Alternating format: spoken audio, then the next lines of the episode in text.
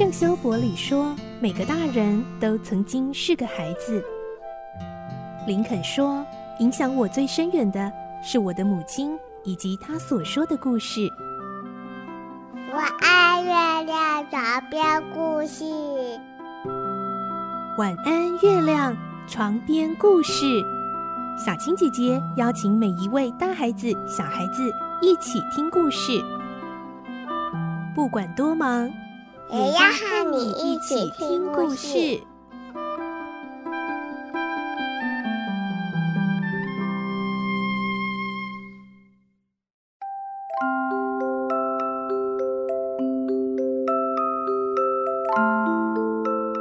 晚安，欢迎你和我们一起听故事。我是小青姐姐，我们继续来听小公主。今天是第六集的故事，我们会听到明正校长在这堂法语课先入为主的认为莎拉没有学过法语，而且态度还不是很好。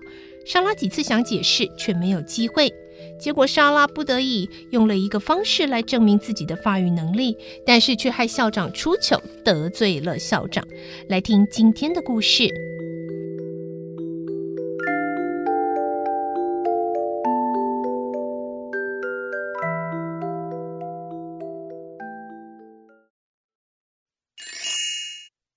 小公主第六集得罪校长。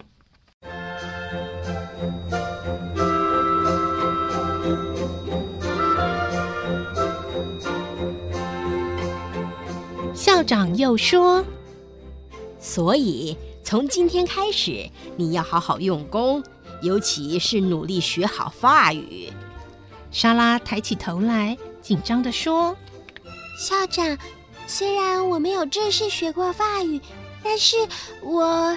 莎拉还没说完，校长就打断她的话说：“好好，假如你没有学过，那就从头开始吧。等一下，法语老师就会过来，你拿着书先自己看看好啦。”莎拉本来还想再说几句，但校长似乎无意继续这件事，他也觉得这种情况勉强说话就没礼貌了。只好低着头走回自己的座位。其实莎拉已经会说流利的法语了，因为她的妈妈是法国人，她爸爸很喜欢妈妈家乡的语言。妈妈去世后，爸爸便时常用法语和莎拉说话。莎拉从小便学会了法语。刚才莎拉想告诉校长，却没有说成。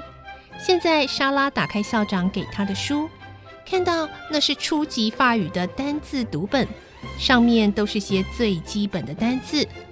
莎拉觉得太浅了，有点想笑，却又要极力忍耐，于是脸上显露出一种不自然的表情。校长看到了，疑惑地问：“莎拉，你怎么啦？”是不是不太想上法语课呢？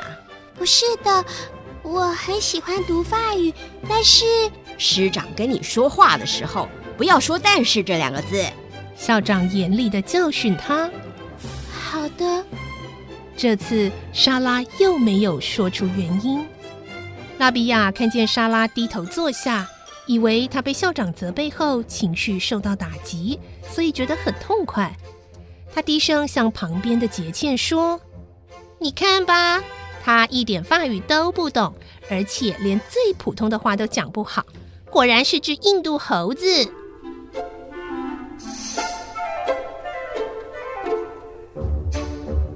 这时，法语老师进来了，他是位潇洒的中年法国人。校长立刻向他说明莎拉的事，还说。他以前没学过法语，如今要从头教起，恐怕很麻烦吧？没关系，希望他能好好学，学得好。法语老师微笑看着莎拉。校长又说：“这孩子的父亲希望他能学好法语，但他自己好像不大喜欢的样子。那样可不好哦，小姐。”老师笑着走进莎拉座位旁，说：“刚开始也许困难些，但是只要你持续学习，就会产生兴趣的。”这时候，莎拉像下了决心似的站了起来，用清晰而正确的法语说：“老师，我很喜欢学习法语，不过这本书上的课文我都会了。刚才我想告诉校长这种情形，但一直没说成。”老师听了，先是惊讶，接着又觉得愉快。他从莎拉口中听到流利的祖国语言。宛如听到天使的声音，脸上立刻露出喜悦的微笑。教室里的人也都愣住了，尤其拉比亚更是目瞪口呆。校长如果不是亲耳听见莎拉的话，他做梦也没想到，这名年仅七岁的小女孩法语竟然这样流利。校长自己一点法语都不懂，经常以此为憾。他觉得小小的莎拉伤害了他的自尊心，很不高兴。校长，我想莎拉小姐不用再学什么法语了。这个孩子的法语啊，并不是学来的，他本身简直就是法国人，他的发音太好了。法语老师欣然地说。校长窘迫地看着莎拉说：“莎拉。”你既然会说法语，为什么不早告诉我呢？莎拉不好意思地红着脸，笑着说：“刚才我本来想报告校长，一时不知道该怎么说，所以就迟疑了。”我告诉你，这种事以后会常遇到。无论如何，你都要坦白诚实，听到没有？小孩子装成大人模样是最要不得的。校长说完。睁着冷峻的大眼，狠狠地瞪着莎拉。此后，莎拉在明真校长的心里留下一个恶劣的印象。这件事正是给日后的莎拉埋下不幸遭遇的主因。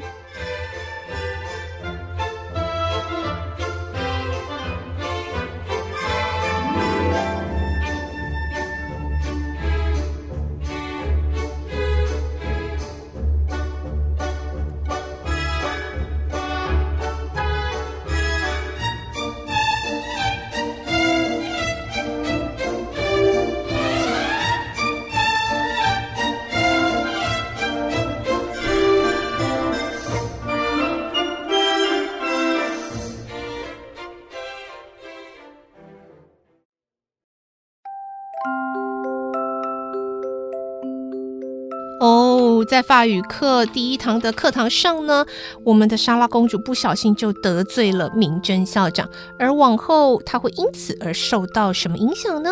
往后的故事我们再继续来听了，明天再继续来听小公主的故事。我是小青姐姐，祝你有个好梦，晚安，拜拜。小朋友要睡觉了，晚安。